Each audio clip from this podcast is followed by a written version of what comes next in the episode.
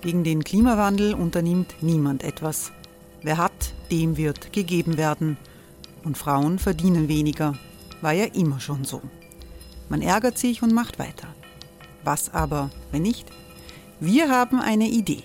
Die Falter Arena macht die Bühne frei für Menschen und Projekte, die das Land verändern. Mein Name ist Eva Konzett. Ich leite das Politikressort im Falter. Und am Sonntag, den 26. Mai, veranstalten wir im Wiener Stadtsaal die nächste Falter Arena.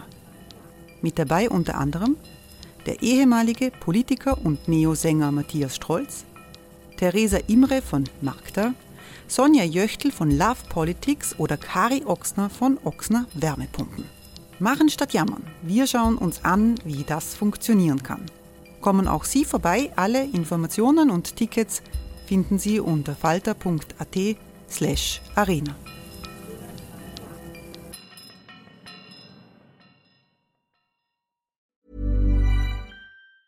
Hey, it's Ryan Reynolds, and I'm here with Keith, co star of my upcoming film, If, only in theaters, May 17th. Do you want to tell people the big news?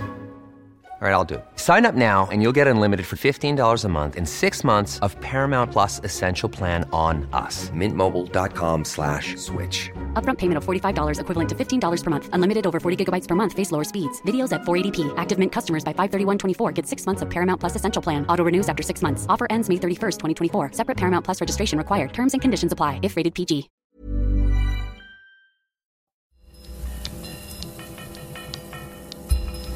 Falter Radio, der Podcast mit Raimund Löw. Willkommen, meine Damen und Herren, zum Falter Radio für Donnerstag, den 28.06.2018. Ist es eine Verschwörung gegen Europa, wenn sich die bayerische CSU, Viktor Orban, Sebastian Kurz und andere gegen Angela Merkel stellen? Das klingt provokant, diese Frage, aber es ist eine These, die von angesehenen internationalen Medien vertreten wird. Wir wollen sie heute diskutieren. Ich freue mich in der Falter-Redaktion in der Wiener Innenstadt den ehemaligen grünen Europaabgeordneten Johannes Fockenhuber zu begrüßen. Hallo. Tag. Falter-Redakteurin Barbara Tott ist hier. Hallo. Hallo. Barbara Tott ist Co-Autorin einer vielbeachteten Biografie von Sebastian Kurz. Und der Falter Herausgeber Armin Thurnherr ist ebenfalls in der Runde willkommen. Hallo. Armin Thurnherr analysiert jede Woche die österreichische und die europäische Entwicklung im Falter. Es scheint ja ziemlich klar zu sein, so viel internationale Aufmerksamkeit hat eine Ratspräsidentschaft in der EU schon lange nicht bekommen wie Österreich ab 1. Juli 2018 äh, in einer Situation, in der die Welle der nationalistischen Demagogen immer bedrohlicher wird in Europa. Spiegelt sich diese dramatische Situation irgendwie in den österreichischen Plänen für, die, für den EU-Vorsitz wieder, Barbara Todt? Naja, Sebastian Kurz macht äh, sozusagen das, was er in Österreich im Wahlkampf geschickt gemacht hat, nämlich alles dem Thema Flüchtlinge unterzuordnen. Also dieses gleiche Muster wiederholt er jetzt für die anstehende EU-Präsidentschaft. Ähm, er sagt eigentlich seit Wochen gebetsmühlenartig immer wieder das, das Gleiche. Äh, es geht ihm um die Sicherheit, es geht ihm um den Außengrenzschutz. Wir brauchen quasi starke äh, polizeiliche Einheiten. Frontex muss aufrüsten. Ähm, das mit den Quoten, mit der Quotenverteilung, das wird sich wohl nicht ausgehen. Da hat er Zweifel. Priorität sozusagen voll auf den, auf den Außengrenzschutz. Also das ist sozusagen die europäische Westbalkanroute, oder das ist das, was äh, im, im österreichischen Wahlkampf die Westbalkanroute war, ist jetzt für die EU-Präsidentschaft dieser, diese totale Fokussierung auf den Außengrenzschutz in Kombination mit ähm, Auffanglagern oder Schutzzentren, wie sie jetzt genannt werden, so als seine Vision für, für Europa. Was macht das für Europa, wenn eine angehende Ratspräsidentschaft sich so auf die Frage Migration, Flüchtlinge äh, konzentriert, in einer Situation, wo doch für viele äh, der Eindruck ist, die EU steht vor einer Zerreißprobe. Man weiß eigentlich nicht, ob das ganze Projekt in ein paar Monaten oder in ein paar Jahren überhaupt noch überleben wird. Also zuerst, glaube ich, muss man mal sagen, Verschwörung ist es keine. Dazu wird dieser Angriff, und das ist es, ein Angriff auf die Einigungsidee Europas, auf die europäische, auf die Idee selbst, viel zu offen vorgetragen. Verschwörungen sind geheim. Da ist nichts mehr geheim. Das ist eine Zusammenrottung von ähm, Nationalisten, Rechtspopulisten quer durch Europa. Wird ja auch ganz ungeniert von der Achse gesprochen. Ähm, wenn man darauf angesprochen wird, weiß man nicht, äh, was das historische Analog noch zu bedeuten hat. Ähm, es ist vielleicht ähm, eine doch noch bemäntelte oder maskierte Attacke, weil ja ähm, auch äh, Bundeskanzler Kurz immer wieder betont seine proeuropäische Gesinnung. Als Bundespräsident muss ich ehrlich sagen, wäre spätestens jetzt der Augenblick gekommen, mich unerhört gefrotzelt zu fühlen. Der Bundespräsident hat eine proeuropäische Erklärung verlangt, die hat er auch bekommen. Feierliches Bekenntnis, x-mal betont, von der eigentlich gar nichts mehr da ist. Kernwort, da muss man schauen, ein bisschen die Flüchtlingsfrage ist sozusagen der rechtspopulistische die rechtspopulistische Blasmusik, hinter der eigentlich ähm, die Renationalisierung der Union vorangetrieben werden soll. Es soll ein Beispiel geschaffen werden, zu dem es kaum eine öffentliche äh, Opposition gibt, in dem der, die Renationalisierung festgeschrieben wird unter dem Stichwort Subsidiarität, das für diese Leute überhaupt nur mehr eine Chiffre für Nationalismus und Renationalisierung ist, soll in der Flüchtlingspolitik, die ja nach dem Lissabon-Vertrag eigentlich eine Gemeinschaftspolitik sein sollte, äh, unter das Kuratell der rechtspopulistischen äh, nationalen Regierungen gestellt werden. Das zielt allerdings um vieles weiter, wie man an der Brexit-Debatte sieht. Also wir äh, nicht weniger kriegen, sogar mehr kriegen, aber weniger zahlen. Ähm, es ist eigentlich keine Kompetenzen an die Union. Ähm, die großen Dinge werden praktisch tabuisiert, vollständig wie noch nie. Also von einem Afrika-Plan, ich traue mir das Wort schon nicht mehr in den Mund nehmen, eines Afrika-Marshall-Plans äh, oder der Bekämpfung der Ursachen ist nichts vorhanden von der Frage der sozialen Dimension, die heute in der Entfremdung der Menschen zur Union eine zentrale Rolle spielt. Keine Rede von der Frage der Demokratisierung ist keine Rede. Also es geht um Klein-Klein, es geht um Blockade der Union, es geht um Zerschlagen aller darüber hinaus führenden Pläne, selbst so pragmatischer wie die von Macron. Und eine zwischen dieser Blockadehaltung ein massives Eindringen dieser rechtspopulistischen europäischen äh, Politiken in die Europäische Union. Das sind harte Bandagen von Johannes Vockenhuber. Ich habe ähnliche Themen dann mit einem ÖVP-Abgeordneten, dem äh, ÖVP-Europaabgeordneten Lukas Mandl besprochen. Wir hören das im Laufe des Podcasts, wie er äh, äh da reagiert. Äh, Armin Thurnherr, jetzt wenn ich mir den Falter anschaue, ähm, dieser Woche, da wird das ein bisschen, habe ich den Eindruck, man macht sich eher ein bisschen lustig über den, ähm, äh, über den äh, Bundeskanzler. Er ist am Cover ganz klein, eine riesige europäische Fahne, wo statt den Sternen ein Stacheldraht ist und auch drinnen äh, im äh, Kommentar des Herausgebers ist da nicht ein bisschen äh, diese Drama statt der Dramatik, die jetzt bes besprochen wird, ein bisschen ähm, das Gefühl, naja, das ist alles eine Inszenierung und ist vielleicht nicht so ernst zu nehmen oder ist das ein falscher Eindruck? Ja, das ist sicher ein falscher Eindruck, weil erstens sind Inszenierungen ernst zu nehmen, das ist eine provinzielle Inszenierung, das ist ein, eine, eine, eine Einmischung in den bayerischen Wahlkampf. Äh, das ist sozusagen eine Selbstbeschränkung an einem Zeitpunkt, wo die Welt sich sozusagen neu ordnet, wo man sich auch nicht mehr unter die Rockzipfel der amerikanischen Hegemonialmacht flüchten kann, wie man das einst noch konnte, wie Europa sozusagen eigentlich zur Existenzfrage seiner Sicherheitspolitik kommen müsste. Und dazu gehört auch die ökonomische Politik, die angesprochene Entwicklungshilfe, die angesprochene Regional, der angesprochene Marshallplan für Afrika und dergleichen. Und all das wird sozusagen einem, einem hemmungslosen Populismus und Provinzialismus geopfert, der einfach mit derselben Masche jetzt versucht, noch einmal in Bayern und, äh, zu punkten, mit der man auch in Ungarn gepunktet hat oder, oder, oder in Polen punkten kann. Und das ist gerade für ein Land wie Österreich, das ja einmal einst äh, ein Quasi-Vorläufer der Union, zumindest ein multinationales Konglomerat war, ist das einfach beschämend. In der Zeit der Monarchie ist es einfach nur beschämend.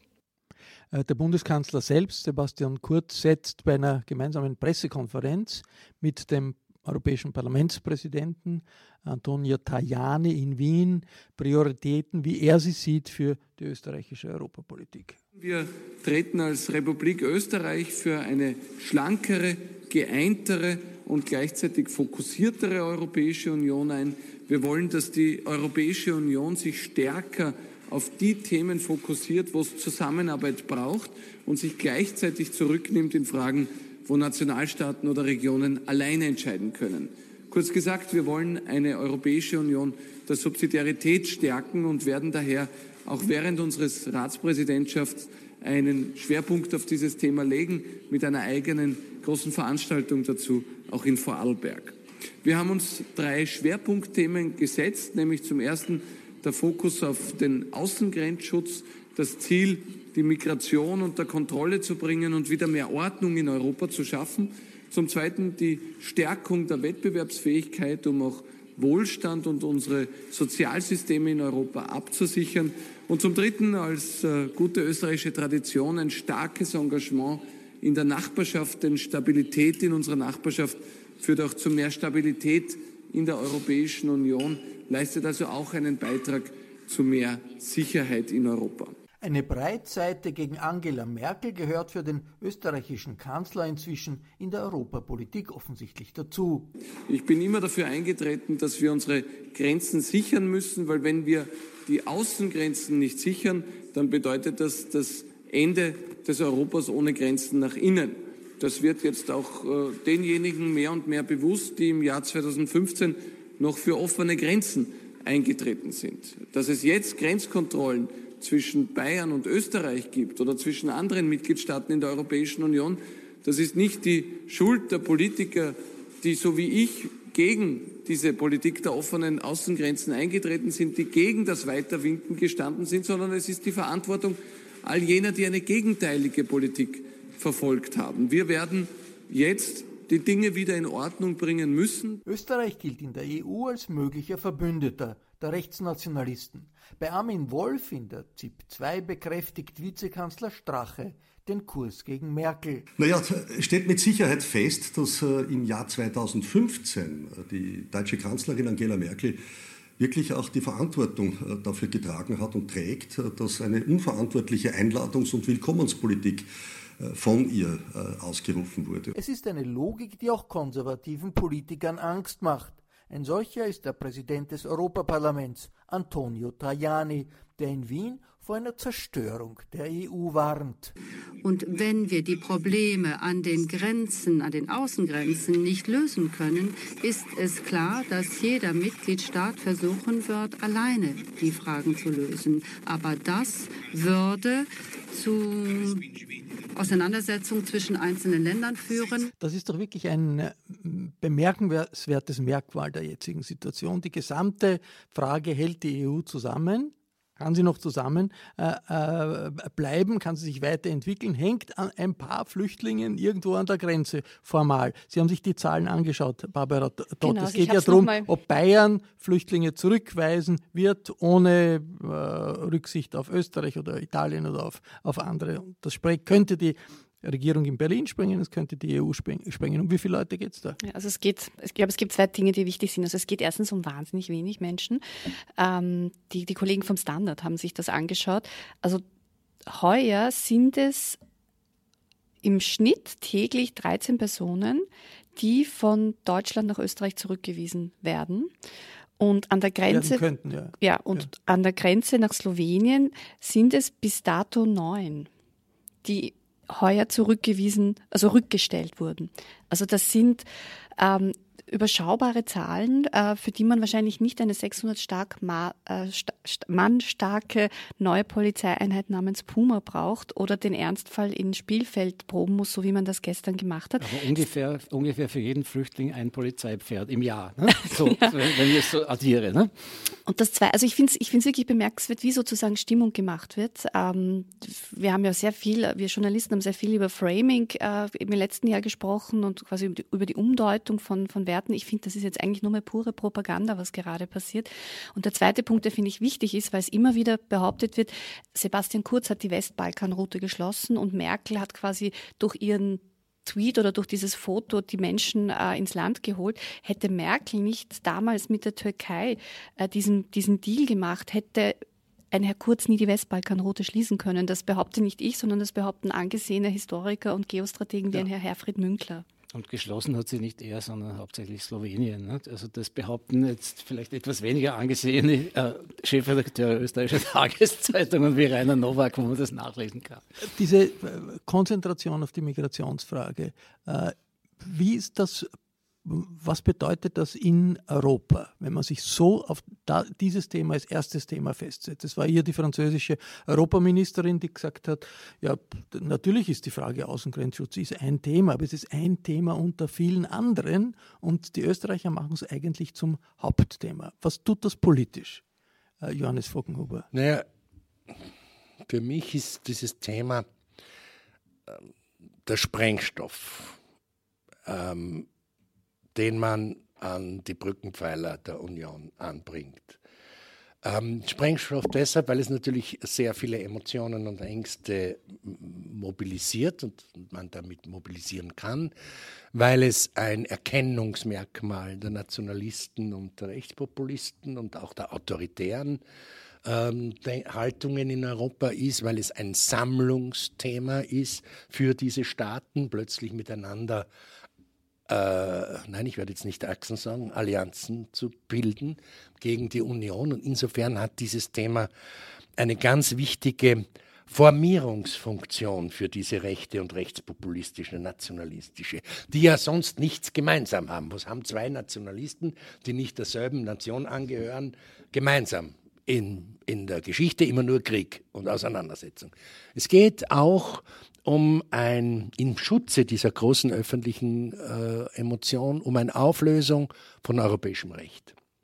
Also wenn Sie nur die Quotenregelung anschauen, die ja ein, ein geltender, bindender Beschluss des Rates war, der ohne irgendeine Debatte über Rechtsstaatlichkeit oder, oder Rechtsunterworfenheit, Rechtsbindung vom Tisch gewischt wird, der kein Thema mehr ist, wo man sich gegenseitig gratuliert, dass man, dass man das ja gar nicht ernst nimmt. Nehmen Sie Verhandlungen mit Libyen, einem, einem, einem ja, mit Warlords äh, zu verhandeln über die Einhaltung von Menschenrechten in der Südgrenze von Libyen.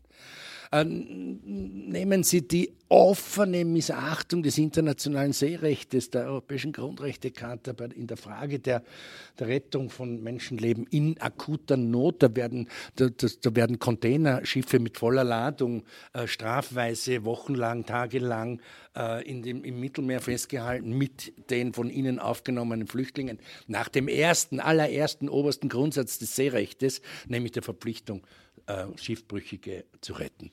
Das ist ein, eine systematische Degradierung europäischen Rechts unter öffentlichem Beifall, entweder durch Unkenntnis, auch in vielen Medien, oder durch in Wahrheit Zustimmung de, des Mobs, des, des, des, des Pöbels und, und, und der Masse. Und, ja. und, und, großer Zurückhaltung der politischen Opposition. Und groß, naja, also wissen Sie, Ländern. man kann ja ich will das jetzt hier nicht tun, aber wenigstens punktuell. Natürlich gibt es nicht nur, wie ich immer glaubte, die Gespenster des 19. Jahrhunderts, sondern auch die des Anfangs des 20. Jahrhunderts. Und da sind viele Anfänge, von, die, die hier sichtbar werden. Ähm, und an, an, an, der Entstehung von Nationalismus bis hin zum Faschismus, vom, vom autoritären Denken bis hin zur Diktatur, war immer der Zusammenbruch der, der Opposition der linken, der liberalen Kräfte, ihrer Zersplitterung, der Zerstörung von parlamentarischer Demokratie.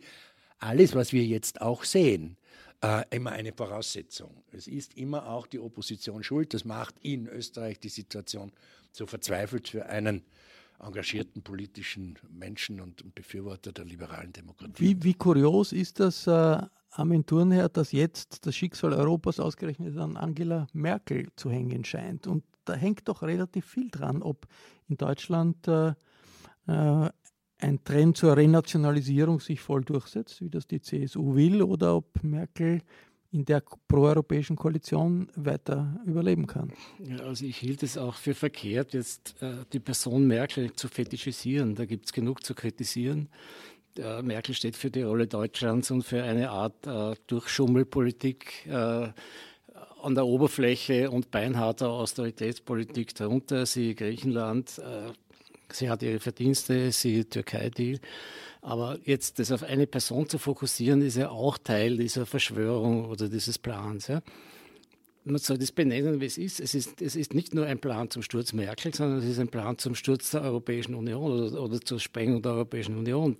Jetzt müsste man diese Herrschaften mal fragen, was haben sie denn an, an, an, an diese Stelle zu setzen? Wo sind denn die Sicherheitsinteressen Österreichs gewahrt? Wo sind denn die ökonomischen Interessen und die sozialen Interessen der europäischen Bevölkerung gewahrt? Wie stellt sich der Herr Kurz das vor? Wenn er sozusagen Merkel ist ja nur eine Chiffre für Deutschland und Deutschland ist die Hegemonialmacht der EU. Also was, lass uns das deutlich aussprechen. Es geht nicht um Merkel, es geht um die Europäische Union. Und was und was wollen die uns anstelle all, äh, all dessen setzen, was die Europäische Union schon gebracht hat, und anstelle dessen, was die Europäische Union uns natürlich bringen müsste. Ja? Merkel steht für die Teile des deutschen Establishments, die, denen wichtig ist, mit Frankreich zusammen zu agieren, denen wichtig ist, die, äh, den, den europäischen Zusammenhalt.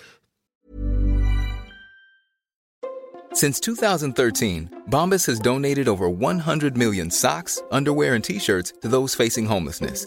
If we counted those on air, this ad would last over 1,157 days. But if we counted the time it takes to make a donation possible, it would take just a few clicks. Because every time you make a purchase, Bombas donates an item to someone who needs it. Go to bombas.com slash ACAST and use code ACAST for 20% off your first purchase. That's bombas.com slash ACAST, code ACAST. Aufrechtzuerhalten, auch wenn das ja, und sie steht noch für eine, und sie hat noch gewisse, sie steht auch noch für gewisse ethische Restbestände in der Politik, ja, die, die, die offensichtlich diese dazu bringen äh, oder dazu brachten, damals zu sagen, wir nehmen diese Leute auf und die sie jetzt dazu bringen, sich nicht von dieser Politik zu distanzieren und zu tun, als ob sie damals nicht in der Gegend gewesen wäre, wie es der Herr Kurz tut, der ja damals unser Außenminister war. Was hat denn der 2015 gesagt? Ich kann mich an nichts erinnern.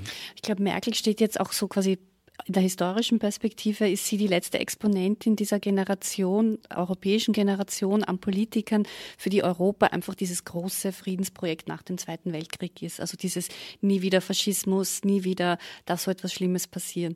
Und man hat schon noch den Eindruck, wenn man sich jetzt anschaut, quasi die, die Protagonisten ja, dieser jungen Neokonservativen äh, mit dem Kurz, äh, also dem Rockstar Kurz, wie es der US-Botschafter in Deutschland gesagt hat, an der Spitze. Wenn man sich die anschaut, ich meine, die sind natürlich alle wesentlich wesentlich jünger, sie sind männlich.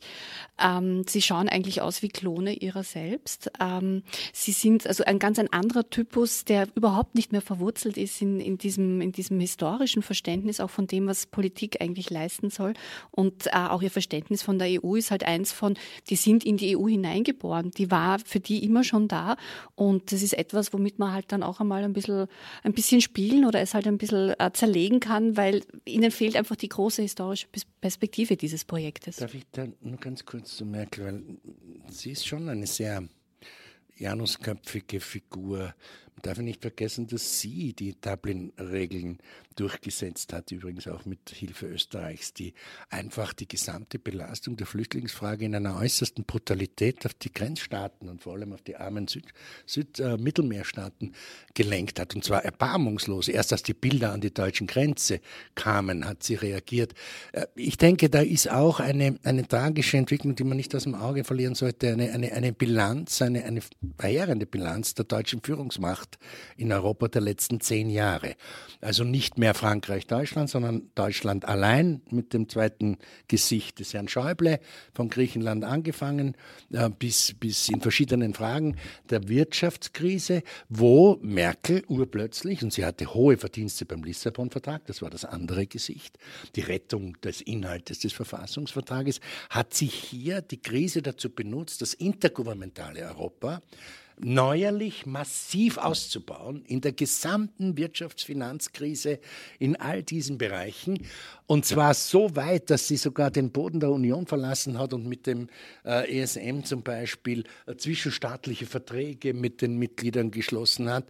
Äh, und das war eine derartige konstitutive Schwächung konstitutionelle Schwächung der Union, in die jetzt die Leute Kurz, Orban, Salvini äh, hineinpreschen. Und sie hat nichts dagegen, weil sie die europäischen Institutionen selber auch so geschwächt hat. Wie äh, Europa aus der Sicht des Teams um Sebastian Kurz aussieht. Das habe ich den Europaabgeordneten der ÖVP, Lukas Mandl, gefragt. Lukas Mandl ist Ende letzten Jahres an die Stelle von Elisabeth Köstinger in das Europäische Parlament eingezogen. Ich stehe ganz klar auf der Seite der Subsidiarität, der Eigenverantwortung der freien Bürgerinnen und Bürger. Ich glaube, Europa braucht mehr Freiheit nach innen und mehr Stärke nach außen, um auch im Sinne der europäischen Werte nach außen strahlen zu können. Ist Subsidiarität nicht ein bisschen ein technischer Begriff? Der in Wirklichkeit bedeutet mehr Kompetenzen und die Nationalstaaten. Und jetzt ist doch der Eindruck, es gibt einen Überlebenskampf äh, Europas zwischen jenen, die äh, nationalistisch, autoritär äh, zurückgehen wollen und den anderen, die das Europa irgendwie bewahren wollen. Wo stehen Sie da? Subsidiarität ist eines der Grundprinzipien der Europäischen Union, ist ein ganz großer Wert an sich. Was Sie ansprechen, ist berechtigt, geht ja durch die Gazetten jeden Tag, äh, hat für mich die Überschrift des Populismus der ist gefährlich. Ich glaube, äh, die großen Gefahren für Europa sind der Zentralismus, aber auch der Populismus. Das sind die zwei äh, großen Gefahren für Europa. Populismus zeichnet sich dadurch aus negativ, äh, dass er destruktiv ist, dass er mit falschen Fakten arbeitet, mit Fake News und mit Verschwörungstheorien. Ich glaube, man begegnet dem Populismus nicht indem man ständig äh, auf jede populistische Aktion eingeht und sie dadurch noch größer macht und präsenter macht, gut, sondern durch konstruktive Arbeit. Sind die Grundwerte der Union durch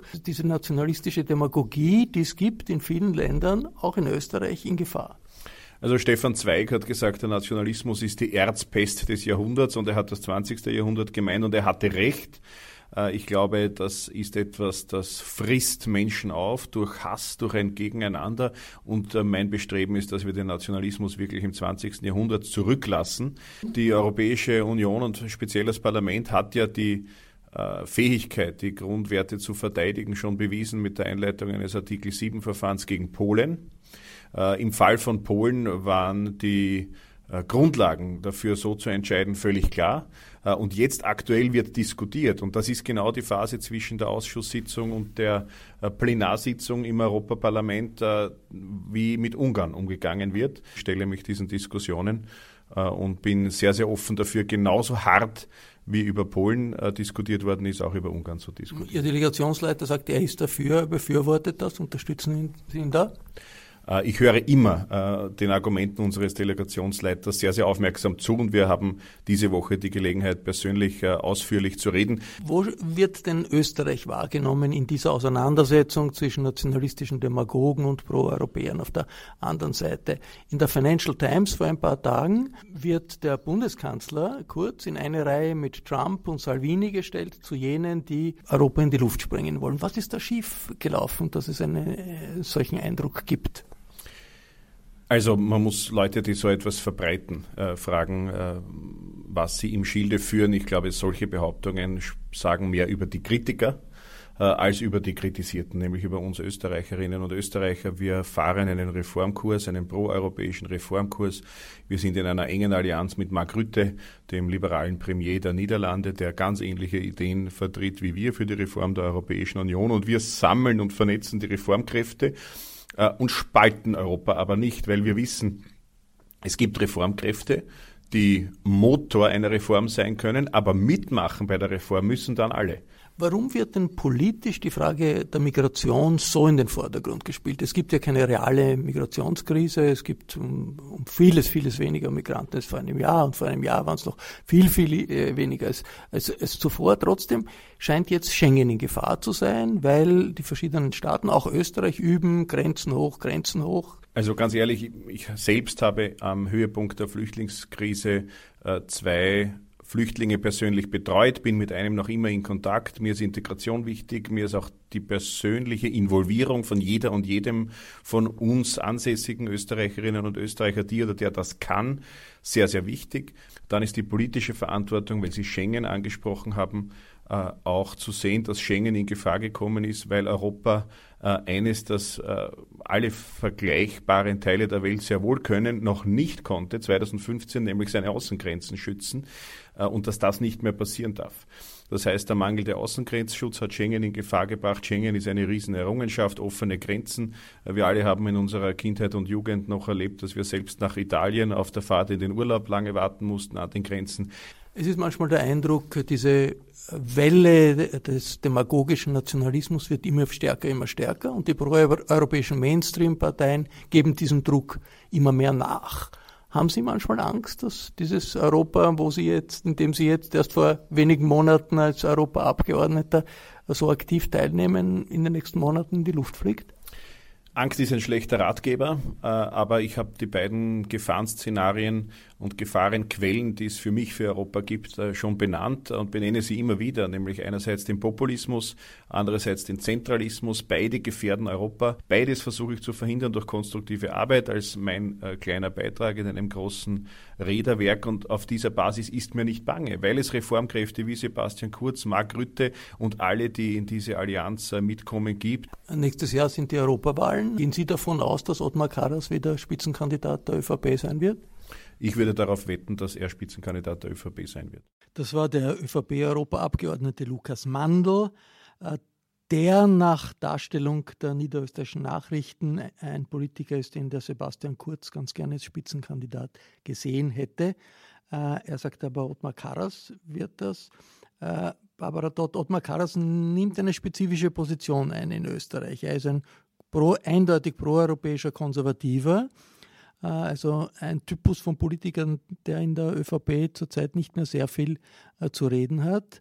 Äh, ist er jetzt nicht in Wirklichkeit doch auch in einer starken Position, gerade deshalb, weil die Karas, proeuropäische Karas-Linie nicht die tendenziell national betonte Linie des Sebastian Kurz ist. Also ich kann mir gut vorstellen, dass er, ähm, also ähnlich wie es bei uns beim Falter momentan so ist. Es gibt viele Leute, die den Falter jetzt abonnieren. Ich glaube, es gibt viele Menschen, die ÖVP nahe sind und jetzt Ottmar Karas genauer verfolgen. Und ähm, Karas positioniert sich ja auch sehr ähm, sehr offen. Also er hat gerade einen Beitrag in der Europäischen Rundschau veröffentlicht ähm, zum Thema der europäischen, also der österreichischen EU-Ratspräsidentschaft, äh, wo er auf sehr diplomatische, aber doch eindeutige Art und Weise ähm, erklärt oder, oder feststellt, dass die Art und Weise, wie eben die Regierung Kurz äh, dieses äh, Thema angeht, äh, dass das für ihn eben nicht klassisch europäisch gelöst ist, sondern sehr stark aus der Innenpolitik heraus motiviert ist und eigentlich ein Zeichen von Schwäche ist. Äh, Johannes Vogenhuber, wenn äh, der ÖVP-Abgeordnete Lukas Mandl sagt, okay, unsere Allianz, das ist Rütte. Rütte, das ist der rechtsliberale Ministerpräsident in den Niederlanden. Äh, hat das nicht was für sich? Weil es gibt ja zurzeit wirklich eine Art Gruppierung innerhalb der EU, der Sparmeister, der Nordeuropäer und die, die nicht, nicht jetzt um, um, unbedingt ähm, etwas mit Visegrad zu tun haben oder mit Salvini zu tun haben. Diese Achse mit Rütte, kann das äh, ein, eine, eine Richtlinie sein für die österreichische äh, Regierung? Also ich sehe in diesen Formulierungen immer nur äh, Inszenierungsversuche und gewisse Maskierungen. Ähm, es gibt ja hier keine Inhalte und Forderungen für die Ratspräsidentschaft Österreichs, die irgendetwas mit Rütte zu tun haben.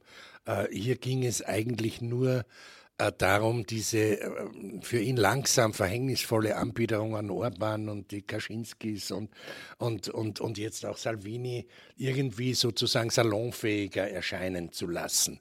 Es ist natürlich auch nicht möglich, Rütte zu beurteilen, ohne die niederländische Veränderung und Entwicklung der letzten Jahrzehnte seit äh, Verdun äh, zu, zu sehen und den enormen Druck von Rechtspopulisten, sowohl in Dänemark, die er ja auch immer wieder zitiert, wie in den Niederlanden.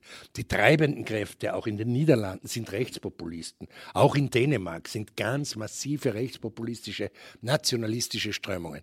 Was mich hier, also es ist, wir haben ein bisschen die Schwierigkeit in Österreich dieser, dieses auftretenden Verharmlosungs- Schwiegersohn-Syndroms, das sich da äh, immer höflich, immer freundlich, aber sich in Wahrheit zu Ungeheuerlichkeiten versteigt. Also ein Herr Salvini hat, äh, dazu muss man nicht, äh, dazu kann man dieses Wort scheuen wie die Pest und, und nicht damit Missbrauch treiben, aber ein faschistische Reden im Parlament gehalten, von Flüchtlingen als Menschenfleisch gesprochen, äh, gefragt dann noch, warum man die Roma nicht mehr behandeln darf wie Jahrhunderte vorher, ähm, die, die Flüchtlinge äh, in, in bedroht, beschimpft, entwürdigt.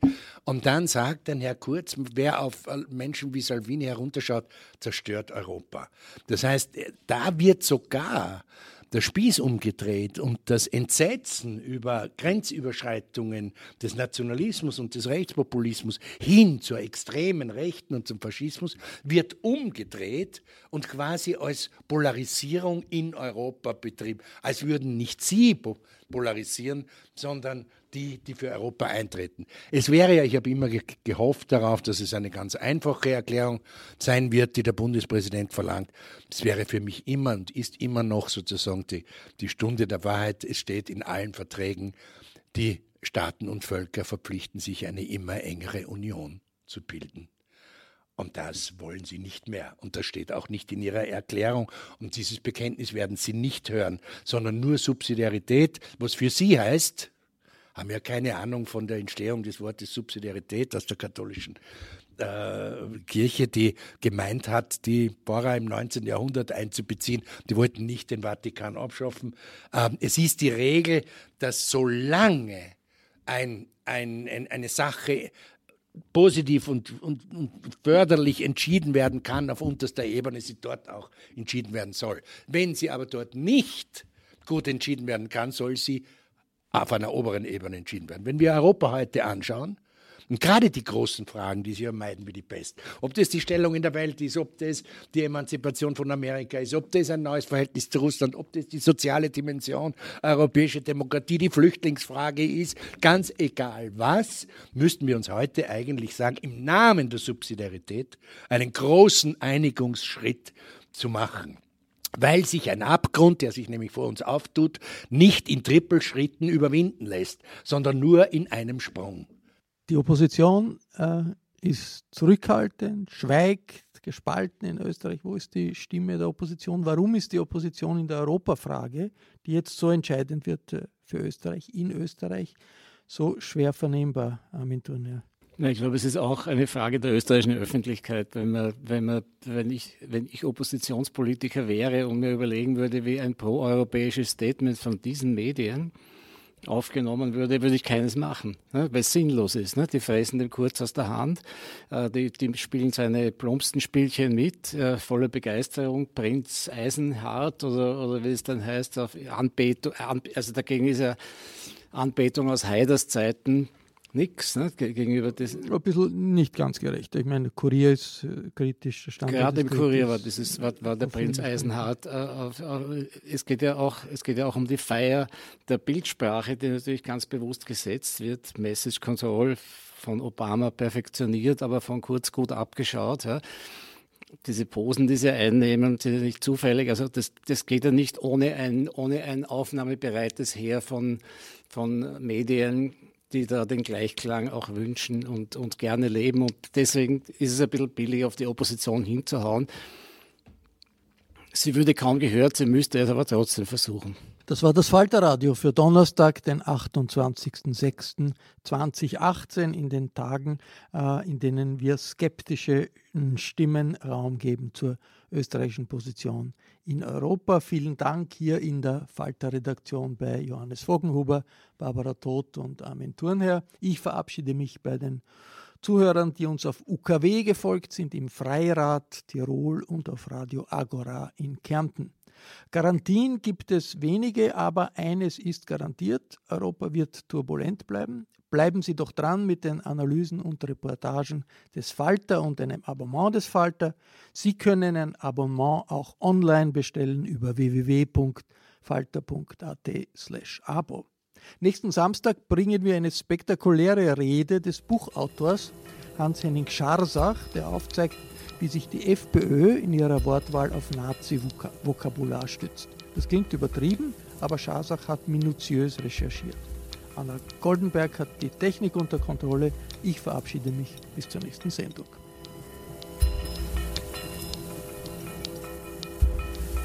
Sie hörten das Falterradio, den Podcast mit Raimund Löw.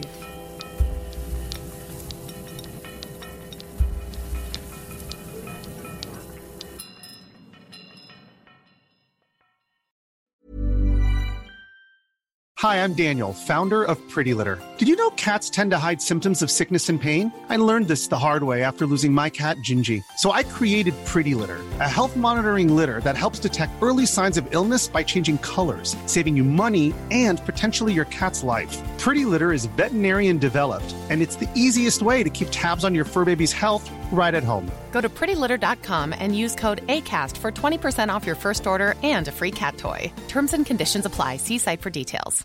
Imagine the softest sheets you've ever felt. Now imagine them getting even softer over time. That's what you'll feel with Bowl and Branch's organic cotton sheets. In a recent customer survey, 96% replied that Bowl and Branch sheets get softer with every wash. Start getting your best night's sleep in these sheets that get softer and softer for years to come. Try their sheets with a 30-night guarantee. Plus, get 15% off your first order at bowlandbranch.com. Code BUTTERY. Exclusions apply. See site for details.